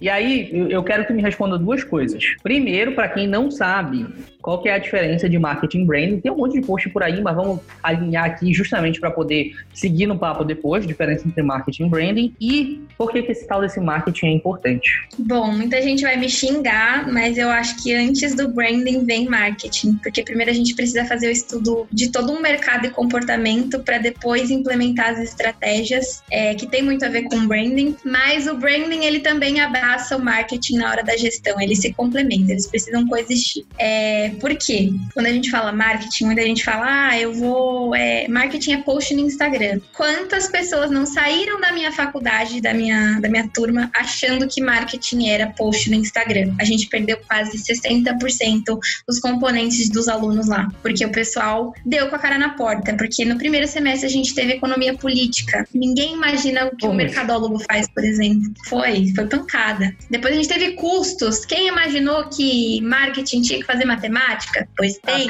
A Cami, me mandando mensagem de noite, 11 da noite. Pedro, socorro. pelo amor de Deus, socorro! O que, que eu faço? Eu tô tendo cálculo de custos, cara. É pesado demais. Eu consegui passar, tá, gente? Eu, eu reprovei duas vezes nessa matéria e na terceira eu consegui passar. E, inclusive, eu fico chocada com quem dá custos na internet sem, sem, sem, ter, sem ter embasamento. Eu falo, gente, como é que esse povo ensina sem ter essa base, né? E por que que é importante? Voltando à, à premissa do assunto. É, o marketing, ele visa não só o estudo macro, que é onde a gente chama de, de, de parte externa né? Então, mercado, economia, a política, porque é importante, gente, as decisões de, das nações são importantes no seu negócio. Então, se o dólar tá mais caro, vai impactar o seu negócio de forma direta ou indireta, o seu custo de produção, a sua mão de obra, é, e de forma micro, é, seus funcionários, a sua missão dos valores, é, os seus recursos, né? Então, as suas fraquezas, por exemplo, e que é a bendita da matriz SWOT que a gente sempre faz, analisando uhum. os pontos fortes e fracos, de dentro dentro para fora e de fora para dentro. Então, o marketing ele visa toda essa movimentação de mercado. É, muito engraçado. Logo que entrou a pandemia, eu fiz um texto, né, explicando o que, que o mercadólogo fazia. E aí o pessoal tava chutando, ah, não, porque a gente vai entrar numa crise muito lascada de economia. Eu falei, gente, a gente muito dificilmente vai entrar numa crise lascada economicamente falando. Primeiro, porque uma classe social já está em crise 365 dias no ano, que é a classe C, enfim, a, a média também super instável. Tanto que na pandemia as pessoas mais ricas ficaram mais ricas. Então, onde é que estava a crise, né? Tecnicamente. O que a gente estava tendo era uma crise sanitária. Aí já entraram os economistas e mercadólogos falando, prevendo né, as ações do mercado, como é que ia funcionar. Tanto que a gente fez aquela live, né, sobre, sobre crise. a crise, gestão de crise. Por isso que é muito importante você entender como o mercado e os, e os consumidores se comportam perante a uma oferta nova ou a uma campanha sazonal, por exemplo. Então, é, uma das partes do marketing é a parte final, que é o Instagram. Mas lá no final mesmo, é numa estratégia final, final da promoção na parte de comunicação. É só uma unha é o, de todo É o resultado, na verdade, né? É o, é o fim, é, da, fim da cadeia. Exato, exato. Primeiro a gente precisa entender qual o custo para implementar um produto ou uma marca, por exemplo. Então, quanto que vai custar, sei lá, a produção dessa garrafa, qual que é o custo para cristalizar, extrair a água, depois a embalagem, depois essa tampa de plástico, o rótulo, a mão de obra, os custos com energia. Então, tudo isso o mercadólogo faz um cálculo louco lá para entender se realmente a sua marca é viável para operar. Por isso que a gente fala, meu Deus, essa pessoa não tinha noção de, de, de cálculo para implementar uma marca nova, por exemplo, ou não tinha senso da movimentação do mercado, por exemplo, para entender essa marca nova, se é realmente essa implementação ia se validar. Então, o marketing ele precisa existir principalmente nessa análise de dados, uhum. que é o que eu sempre estou batendo na tecla da persona. Não se constrói uma persona em torno de achismo, porque quando você acha alguma coisa, é, você acha, literalmente é abstrato. Agora, uhum. quando você tem dados validados, que você pesquisa, ó, realmente as pessoas de 20 a 23 anos se comportam dessa forma, então eu acho que elas vão realmente consumir o seu produto porque elas têm essa tendência de mercado de consumir. Ah, elas vão consumir principalmente no verão, porque o seu produto, sei lá, o sorvete, então no verão vai ter uma demanda maior, uma demanda maior para sua oferta. Então a gente estuda essa, essas variações de mercado para entender o que a gente pode fazer, inclusive, inclusive essa parte de gestão de crise, onde a gente é, faz a contenção de danos. Então logo que a gente entrou em crise, eu, eu falei para todos os meus clientes: quem cancelar agora pode fechar as portas. E muita gente que cancelou fechou as portas. Não é, é não, eu não tenho uma bola de cristal, é realmente a experiência de como o mercado se movimenta através de números. É pura estatística, inclusive estatística aí, viu, Pedro? Vou ter nessa, nesse semestre, tá? eu sempre Enfim. péssimo de estatística na faculdade, desculpa. É, sabe o Doctor Strange, o Senhor Estranho do, da Marvel? Sim. Que ele passeia por futuros alternativos? O mercadólogo faz isso. Ele vê futuros alternativos para poder. É, ele passeia pelo espaço-tempo para ver o que, que, é mais viável e o que, que não é mais viável. Eu, eu brinco que o mercadólogo faz isso. Como, né?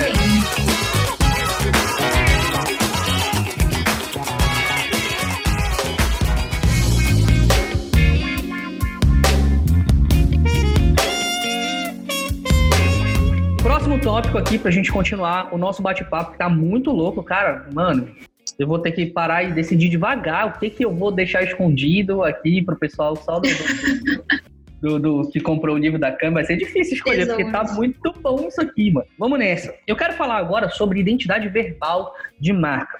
E é uma coisa que eu, que eu tenho batido muito na tecla, inclusive eu fiz um podcast só sobre naming com a Ana, Ana Carolina Mosiman. Mosiman da Batida.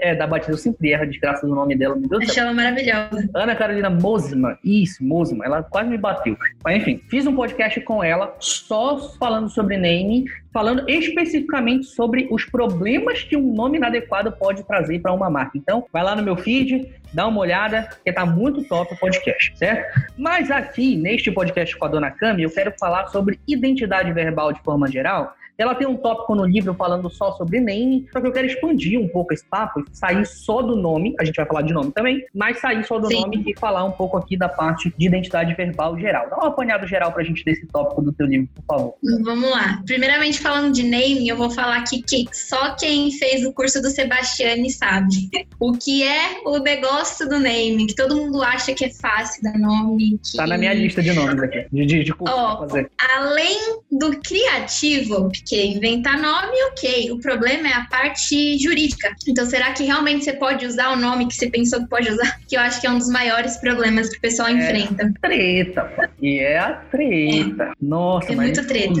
É muito treta. E além dessa parte jurídica, tem a parte das categorias. Então, cada categoria de cada tipo de CNPJ tem que ter um cadastro, enfim, para legalizar. E ainda na junta comercial, então tem a parte, gente, é loucura. Ninguém achou que empreender era tão, tão difícil, mas a gente só imaginou, né? Não achou que era tanto. E tem uma outra coisa que é, tu falou sobre problema jurídico e tudo mais, e dentro do problema jurídico tem uma questão estratégica da própria marca misturada no jurídico, que é o seguinte, uma coisa que eu falei com a Ana Carolina no nosso podcast é o seguinte, quando tu tens, por exemplo, uma marca que já tem ah, sei lá, 20 anos de mercado, por exemplo. E aí ela nunca registrou o nome dela. E aí tu chegou. que dor.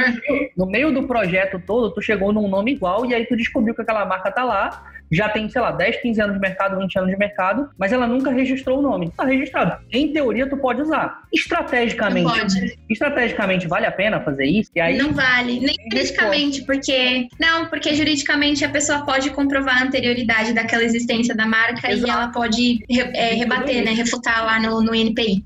E aí, quando a marca é, é mais mesmo nova. Mesmo sem registro. Quando a marca é mais nova, às vezes vale, vale a briga, entendeu? Então depende muito de vale, vale. e tudo. É, muito, é muita treta. Inclusive, gente, não comprem essa briga. Estudem bonitinho o nome de vocês, ou procure um profissional, um advogado que consiga, consiga fazer a, pesquisa no INPI, porque vocês podem perder a marca de vocês por besteira mesmo. E fazer um reposicionamento ainda escolhendo um name novo para criar uma associação de novo do império, do império que você já construiu é horrível. Você perdeu a tua marca. Associação e tem troca de, de, de, de, material, tem que trocar logo, tem que trocar identidade visual, tem que trocar tudo. Então, é. Aí você pensa que você economizou 900, 2 mil reais ali, entre 900 e 2 mil reais, 905 mil reais na hora do registro, mas que depois você vai perder muito mais de dinheiro se você tiver que refazer aquele nome, e porque a pessoa vai te refutar. E ela pode refutar. Você vai receber lá extrajudicial falando que, ó, fulano tá usando teu nome, pode tirar porque tá me prejudicando. E é bem essa parte estratégica, né? Não adianta ter duas marcas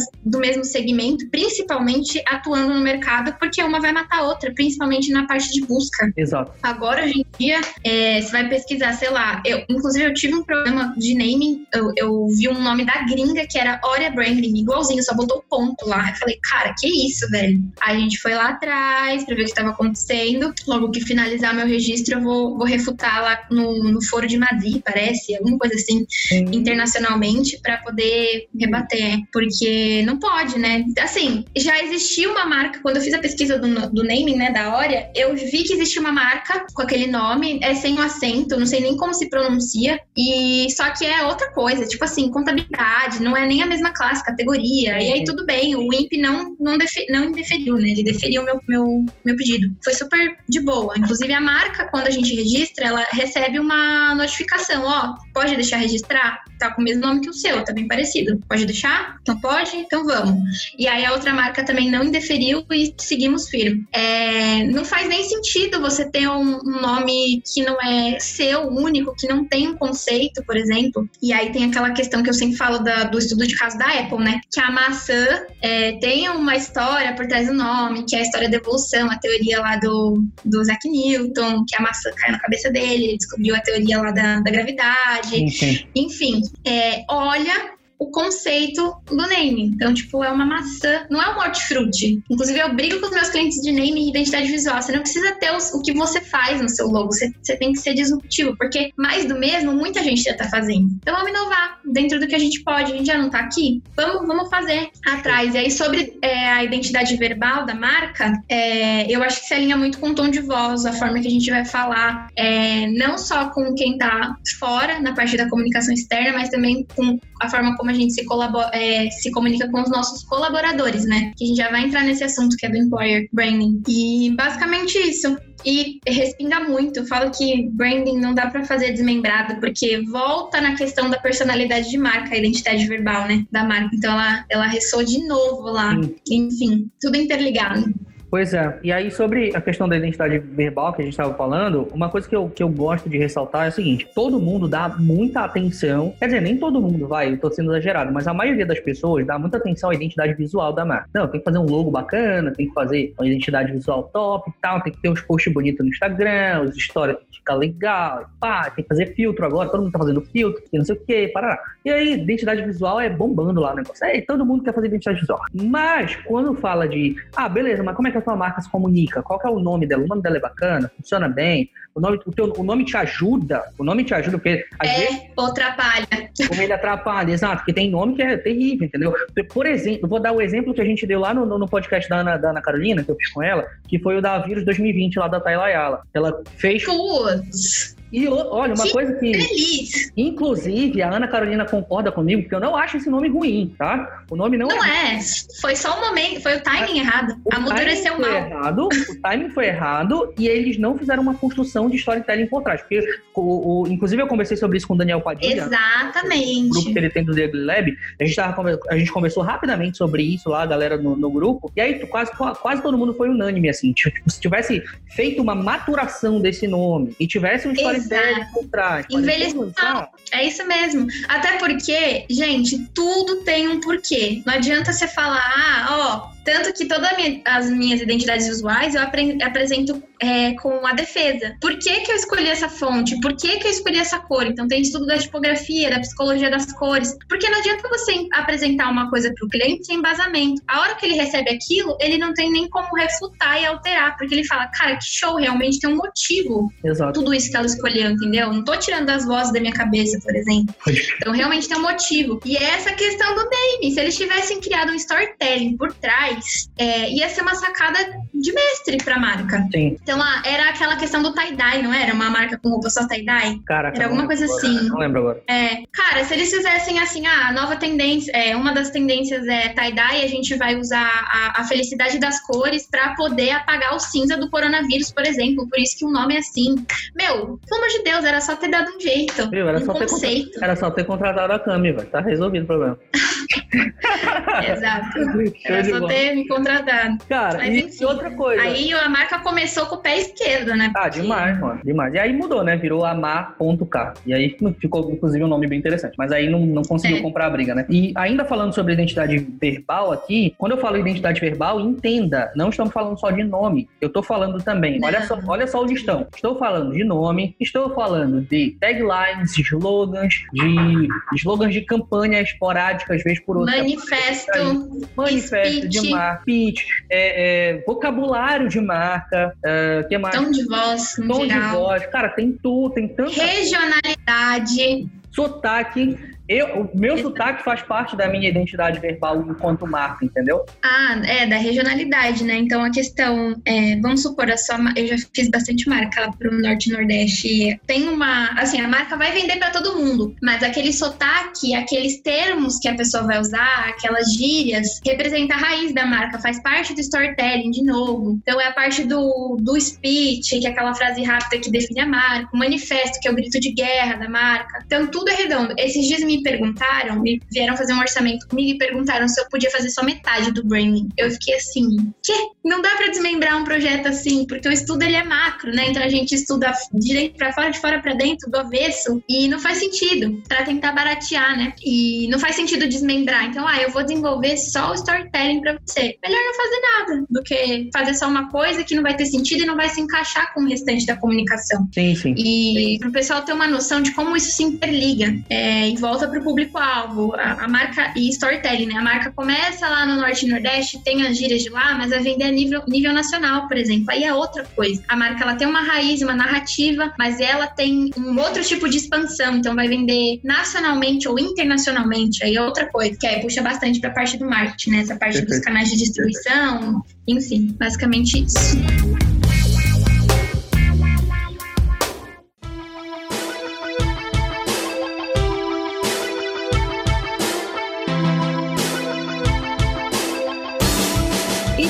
Chegamos aqui ao último tópico da nossa conversa. Ah, tá acabando. Eu sei que vocês estavam gostando. Eu sei, eu sei. Mas ainda tem muita coisa para esse tópico aqui agora pra gente falar. E esse podcast vai ser muito difícil de editar. mas vai ser muito bom.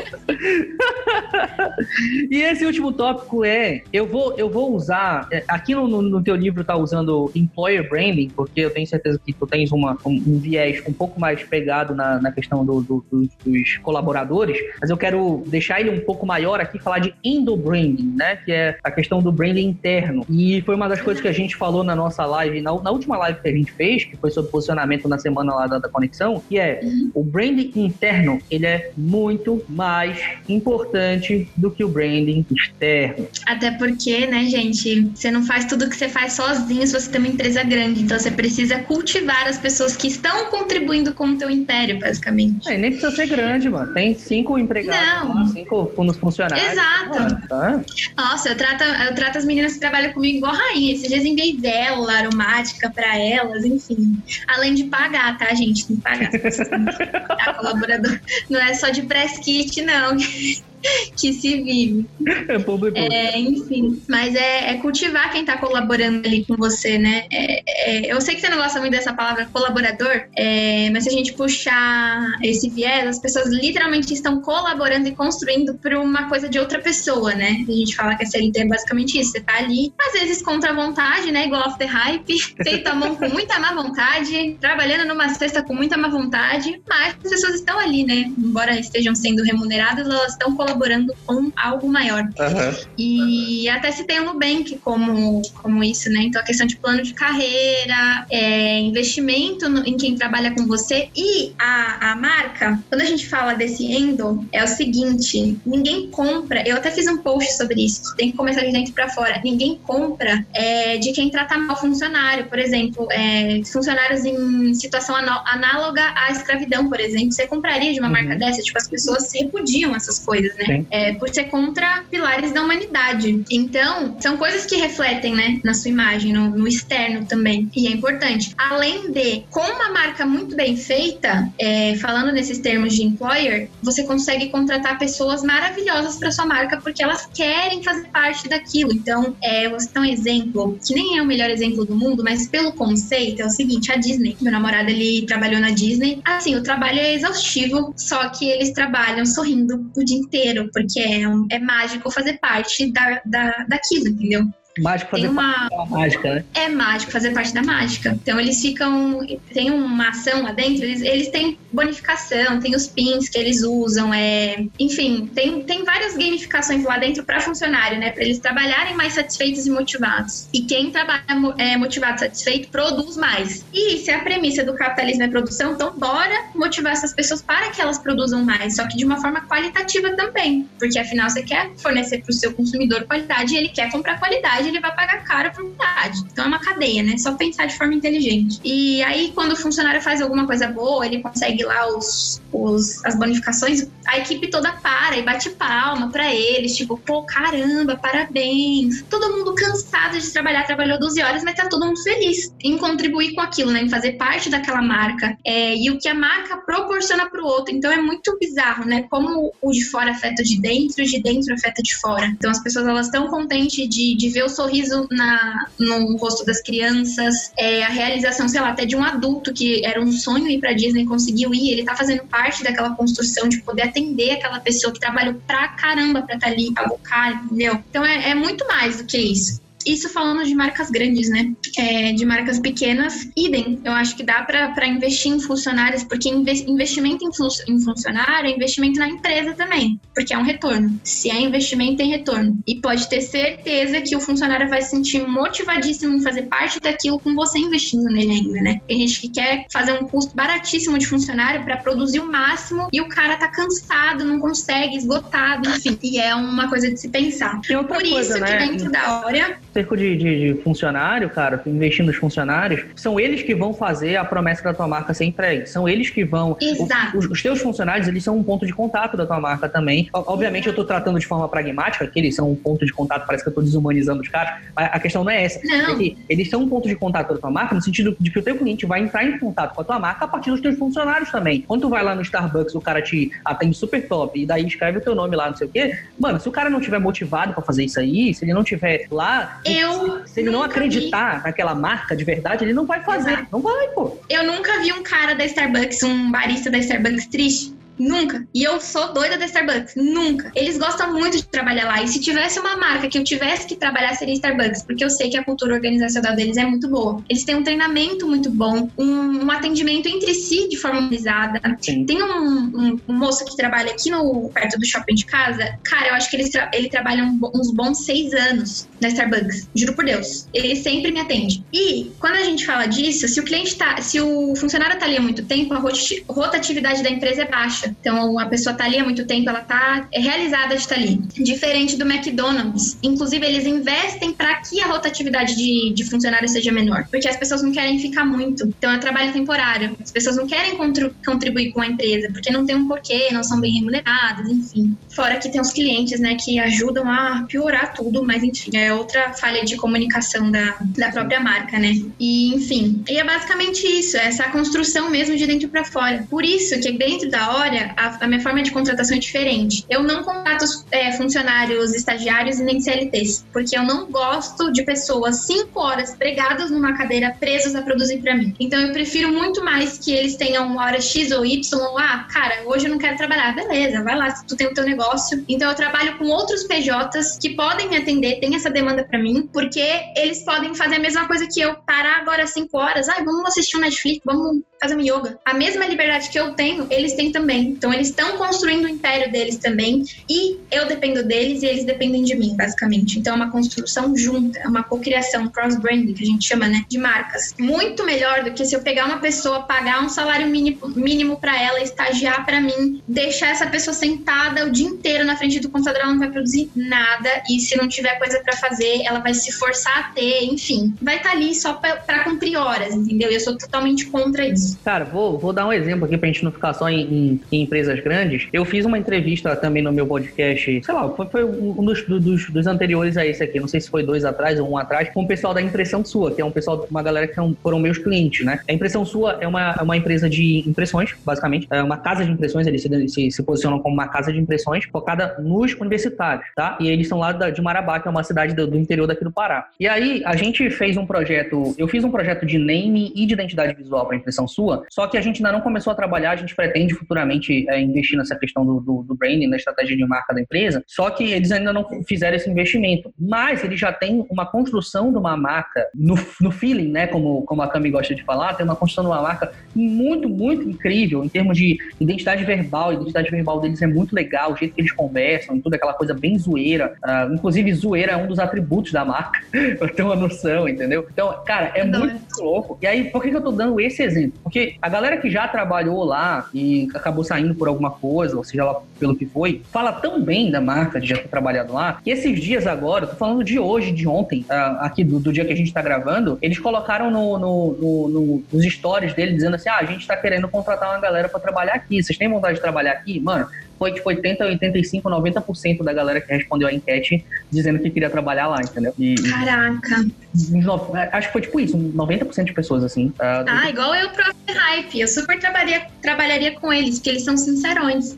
Aqui a gente não tem mindset, a gente não fala de mindset, a gente faz tudo à mão, com má vontade mesmo, tá? Gosto muito. pois é, cara. Então, tipo assim, para não ficar só na, nessas empresas enormes que a gente vai falando, tem empresa pequena que tá dando um show de trabalho de branding, assim, mesmo não tendo recurso, mesmo não podendo, por exemplo, pagar um projeto de estratégia de marca, que não é barato, não tem como dizer que é barato, mas também, também não dá para dizer que é absurdamente caro, e dependendo de quem, como é que vai ser feito e tudo, mas vale o investimento. Mas tem gente que simplesmente não tem como. Vale. Mas, mesmo não tendo como fazer esse investimento, é possível fazer isso de forma no feeling, assim, de forma tranquila, cuidando bem dos seus funcionários, fazendo o branding que a gente estava falando de dentro para fora, cuidando de quem está do lado de dentro, cuidando da, da, da identidade, da personalidade da marca para depois colocar isso para fora. Porque aí isso vai ser realmente verdadeiro. Acho que a palavra mais importante para mim em relação a branding é verdade, é autenticidade, é criar uma marca que ela realmente represente quem está aqui dentro ou o que acontece aqui dentro, a cultura, Exato. os valores, a personalidade, tudo, tudo é de dentro para fora. Inclusive, inicialmente, essa parte do missão, visão, valores, por muito tempo atrás, era uma coisa de cultura interna da marca. A gente não fazia essa, essa distinção de imagem. Era uma coisa totalmente institucional, ficava tipo para os funcionários. A gente não, não fazia essa, esse link, é. né? Agora tá Hoje em dia que as coisas calunga, estão. Né? É, isso, ficava. Era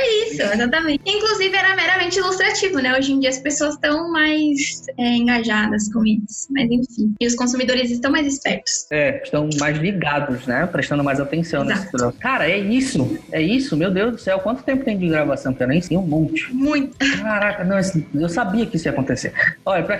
Nossa, não, quem, tá, tipo... quem tá ouvindo, quem tá ouvindo aqui, velho, a gente senta pra conversar e a câmera às vezes no WhatsApp, velho. A gente passa duas horas conversando. Nossa, não dá, a gente demora WhatsApp, mais. não tem condição, mano. Não tem condição. A gente não consegue falar pouco. Também, mas é bom que constrói, né? Tudo constrói. Agora é o seguinte, quem ganha é vocês que estão ouvindo a gente, porque o tanto de conteúdo que tem isso aqui, vocês vão ter que escutar esse podcast umas três, quatro vezes. Exato. Show? Ele vai direto lá pra, pra playlist secreta da. Ó, pois é, se a playlist é secreta, então a gente precisa decidir depois, depois a gente conversa. O que, que vai ficar é... secreto nesse negócio. Depois, depois, Exato. pra poder ficar interessante. Não, vai ficar sem graça, vai estar aqui, pessoal, ah, não, tá tudo lá no podcast do Pedro, então. É. Não, tem uns easter eggs aí pro pessoal que tiver na, na playlist. Pode crer. Show, cara. Cami, muito obrigado. De verdade, muito obrigado. Obrigada eu. Generosidade. Sempre bom. Sensacional. Foi top gravar demais contigo. Eu sempre gosto de gravar Amém. contigo, tu sabe disso. E, cara, vamos fazer mais um, uns crossover desse aí, mais pra frente, que eu sei que a galera vai curtir. Vamos, pode deixar. Como é que o pessoal te acha? Manda um abraço pra tua mãe aí, sei lá. Ai, mãe, tô aqui no podcast do Pedro. Orgulho. bom, queria agradecer a todo mundo que comprou o livro acho que eu já falei isso mil vezes, né? Mas eu queria agradecer, porque é realmente uma validação. Assim, eu já me sentia validada, né? Mas poder contribuir com as pessoas é, na marca delas, é, justamente, propriamente dito, né? Então, eu estou construindo através da mão de vocês. Então, vocês vão aplicar o que eu estou ensinando na marca de vocês. Para mim é gratificante demais. E é isso. Aí, se vocês quiserem me achar, é arroba Branding, sem o ponto, tá? Um ponto é o, é o, é o cara que falsificou meu Denunciem, inclusive. Show de bola, galera. É isso. Esse foi mais um podcast aqui que eu ainda não tenho nome. Por enquanto é Fandracast. Depois eu escolho qual vai ser o nome para esse negócio. Mas foi mais um podcast incrível com a Cami. Escuta isso, consome pra caraca. Me segue nas redes sociais, Pedro Fandrala no Instagram. Me acompanha também no YouTube, porque vai ter um pouquinho disso aqui também lá no YouTube também. Procura Pedro Fandrá, que vai achar. Tudo é Pedro Fandrá. Ah, você vai achar lá. Escreve Pedro Fandrá, que você vai achar. Acompanhe a Cami também, que eu tenho certeza que você vai gostar muito do conteúdo dela. E a gente se vê no próximo podcast. A gente se ouve, né, na verdade, no próximo podcast. Falou! É. Falou!